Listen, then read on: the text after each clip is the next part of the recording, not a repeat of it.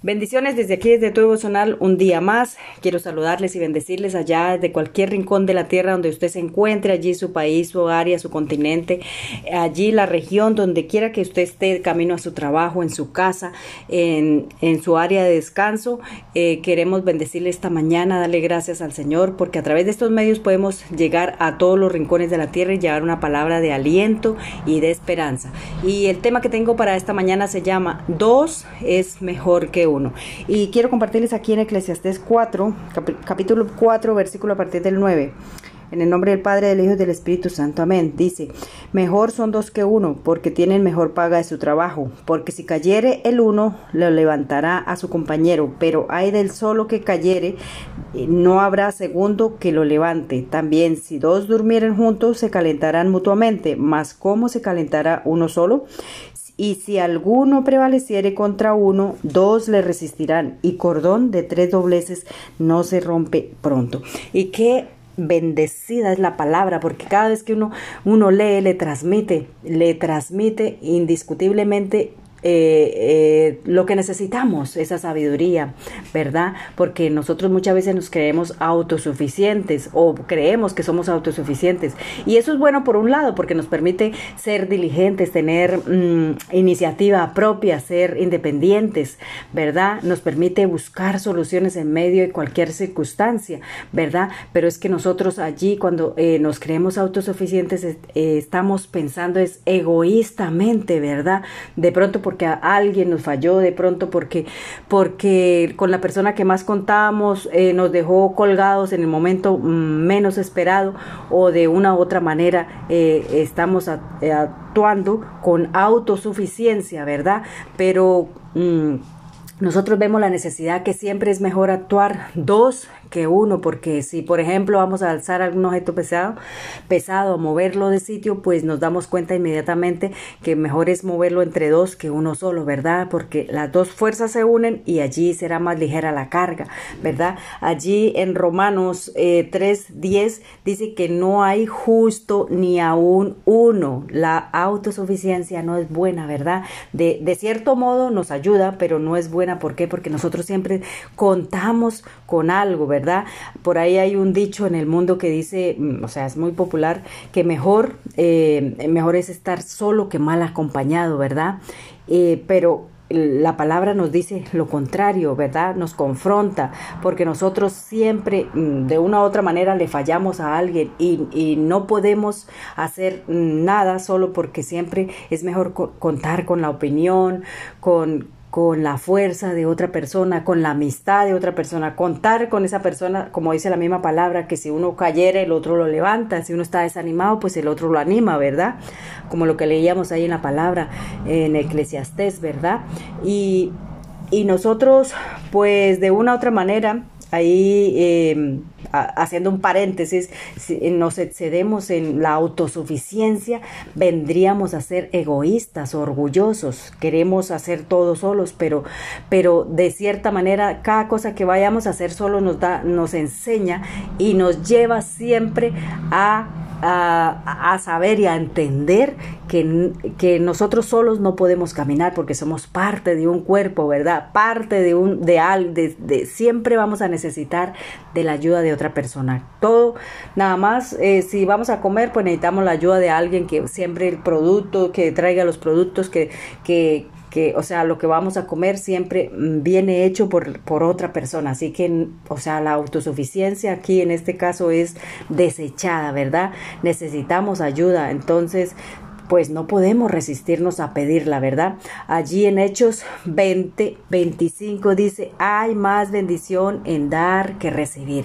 Siempre es bueno dar la amistad, siempre es bueno dar la oportunidad, que haya una amistad, que podamos contar con otra persona, que podamos recibir un consejo, una ayuda, ¿verdad? Recibir una opinión, eh, un soporte de alguien, ¿verdad? ¿Por qué? Porque nosotros solos, eh, o sea, por ahí dice un dicho, que dos cabezas piensan mejor que una, ¿verdad? Y cuando nosotros pedimos ayuda, pues las cargas se nos hacen mucho más ligeras. Cuanto más si es la ayuda, por ejemplo, del cónyuge, la ayuda de la persona con la que nosotros convivimos, de la, de la persona con la que nosotros nos casamos o alguna cosa, siempre es contar contar y, es un privilegio verdaderamente poder contar con esa persona, poder tener esa persona a, su lado. Por, por algo el Señor dijo que no es bueno que el hombre esté solo y le hizo una ayuda idónea, le hizo una mujer, ¿verdad? ¿Para qué? Para que los dos se complementaran, se ayudaran, eh, salieran eh, bendecidos los dos, ¿verdad? ¿Por qué? Porque eh, entonces si el Señor hubiera visto que que uno podía manejarse solo y que no necesitaba ayuda de nadie y que era mejor estar solo, pues eh, sencillamente no había hecho más, mm, o sea, no había hecho la mujer, ¿verdad? Había dejado al hombre solo, pero por eso le hizo ayuda idónea. ¿Por qué? Porque los seres humanos siempre necesitamos de otra persona, más si es el cónyuge, ¿verdad? Entonces,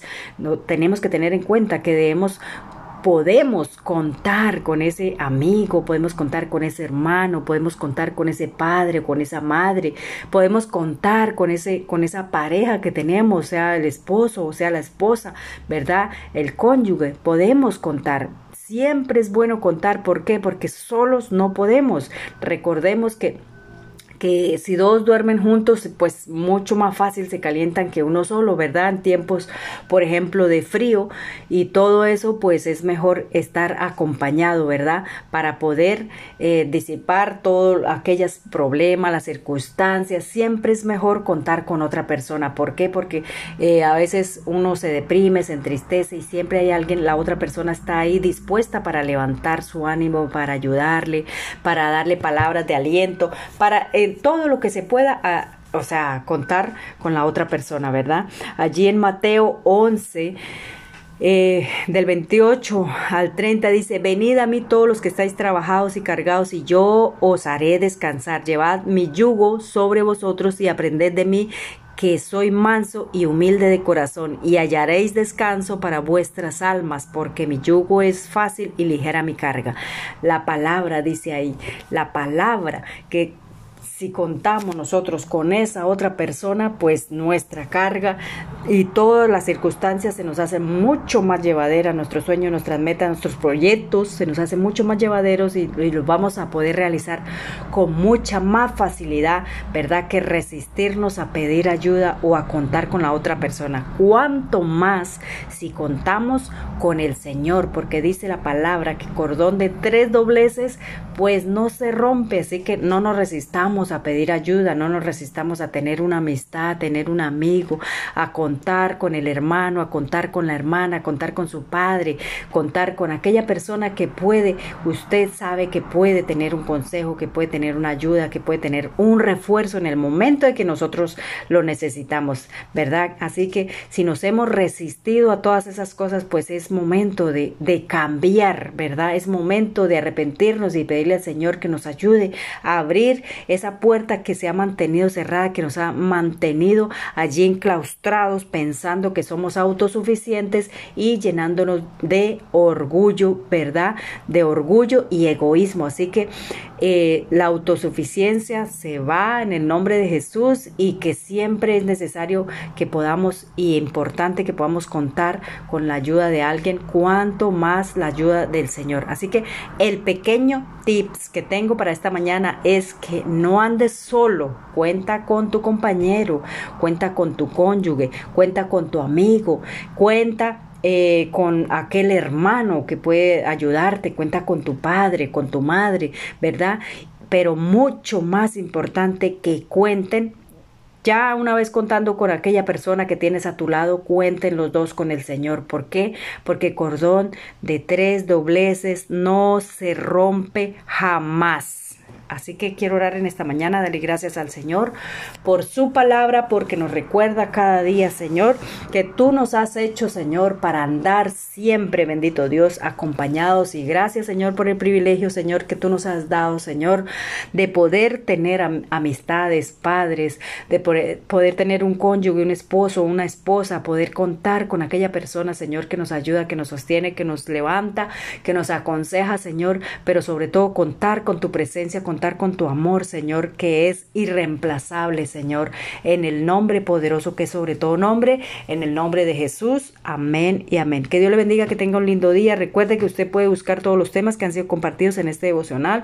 Búscalos en YouTube, en Facebook, en Anchor, en Spotify, en Google, en Apple. Búscame como Jazz Wonder Tips. Y recuerde que usted puede descargar los temas, todo, eh, descargarlos en MP3 para que los comparta con aquellas que no tienen eh, datos y, y entre todos juntos podemos extender una palabra de aliento por todos los rincones de la tierra.